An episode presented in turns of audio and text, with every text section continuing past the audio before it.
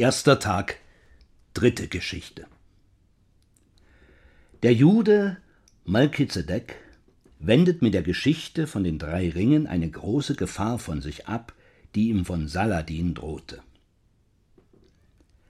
Nachdem Nephile schwieg und alle ihre Geschichte gelobt hatten, begann Philomena auf Geheiß der Königin folgendermaßen zu erzählen. Nephiles Geschichte erinnert mich an ein sonderbares Abenteuer, das einst einem Juden widerfahren ist. Da von Gott und unserem heiligen Glauben schon viel Rühmlichkeit berichtet worden ist, sei es uns fortan nicht verwehrt, auf die Schicksale und Taten der Menschen zu blicken. Ich möchte euch eine Begebenheit erzählen, die euch vielleicht lehren wird, an euch gerichtete Fragen vorsichtig zu beantworten. Ihr alle, meine lieben Freundinnen, müsst wissen, dass ebenso oft wie der Törichte sein Glück in Unglück verwandelt, auch der Weise sich durch seinen Verstand aus größter Gefahr zu retten und in Ruhe und Sicherheit zu versetzen vermag. Wie wahr es ist, dass Unverstand manchen vom Glück ins Unglück bringt, sehen wir an vielen Beispielen, die ich hier nicht aufzählen will, da wir sie täglich unzählige Male vor Augen haben. Dass aber die Klugheit uns zum Heile gereichen kann, will ich euch, wie versprochen, kurz in einem Geschichtchen beweisen.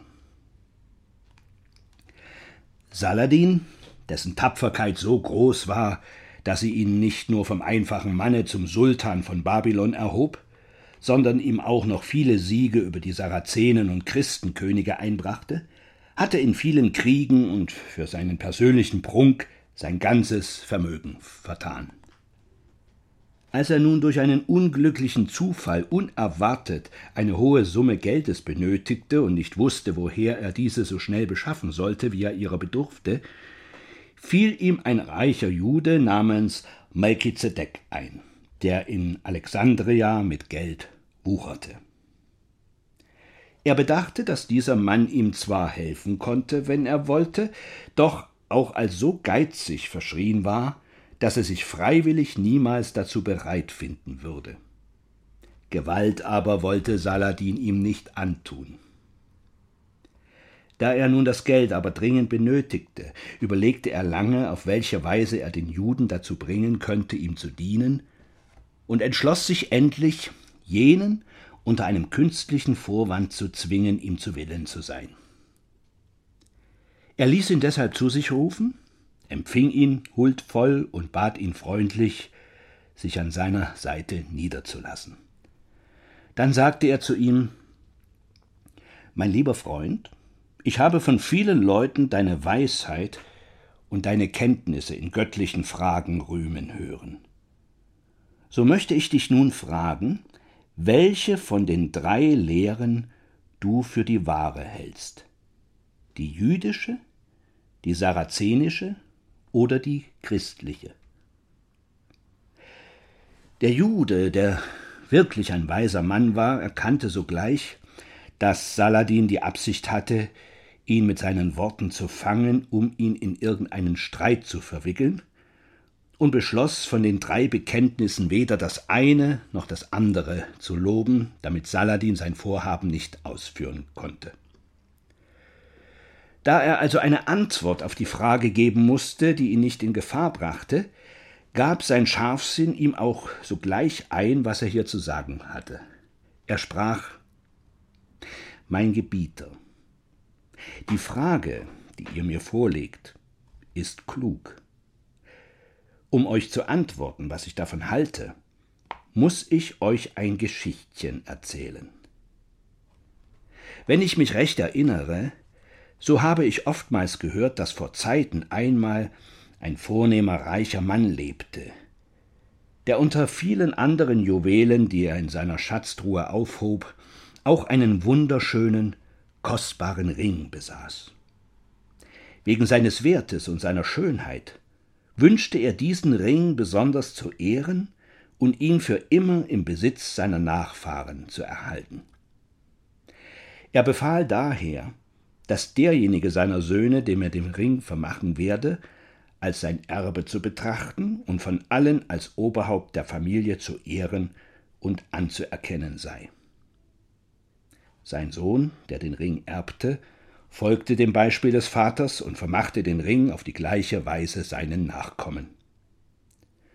So wanderte der Ring viele Generationen hindurch von einer Hand in die andere und gelangte schließlich in den Besitz eines Mannes, der drei schöne, tugendhafte, gehorsame Söhne sein eigen nannte, die er alle gleichermaßen liebte.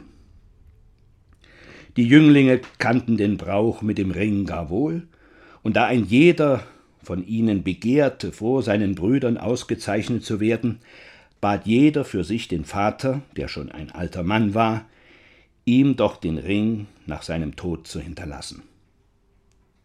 Der wackere Mann liebte alle drei gleich innig und war nicht imstande, einen auszuwählen, dem er den Ring vererben sollte.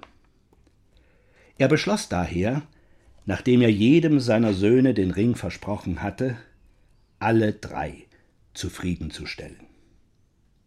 Er ließ nun im Geheimen von einem geschickten Meister zwei weitere Ringe anfertigen, die dem ersten so voll und ganz glichen, dass selbst er der beide in Auftrag gegeben hatte, kaum zu erkennen vermochte, welches der echte war, und überreichte, als er seinen Tod herannahen fühlte, heimlich jedem der Söhne einen davon. Nach seinem Tod wollte nun ein jeder der Söhne das Erbe des Vaters und den Vorrang für sich beanspruchen, und da einer es dem anderen abstritt, zog alsbald jeder von ihnen seinen Ring hervor. Als sich dabei herausstellte, dass die Ringe einander so völlig glichen, dass keiner den echten herauszufinden vermochte, blieb die Frage, wer nun der rechte Erbe des Vaters sei, ungeklärt. Und sie ist es noch heute. Und dasselbe sage ich euch, mein Gebieter, auch von den drei Glaubenslehren, über die ihr mich befragt habt. Gott selber hat sie den drei Völkern gegeben.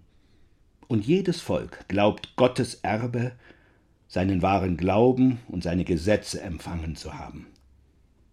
Wer sie aber wirklich besitzt, das ist, wie bei den drei Ringen, bis heute ungeklärt. Saladin erkannte nun, dass der Jude auf die klügste Weise den Schlingen ausgewichen war, die er ihm vor die Füße gelegt hatte. Er entschloss sich deshalb, jenem seine Bedrängnis zu offenbaren, um zu sehen, ob er ihm helfen wolle. Und so tat er und gestand ihm auch, was er im Sinne gehabt, wenn er ihn nicht so weise zu antworten gewusst hätte, wie er es getan habe. Der Jude diente ihm nun bereitwillig mit jeder hohen Summe, die Saladin verlangte, und dieser erstattete ihm alles getreulich zurück. Ja, er bedachte ihn darüber hinaus mit reichen Geschenken, und behielt ihn für immer als seinen Freund in Ehren und Ansehen bei sich.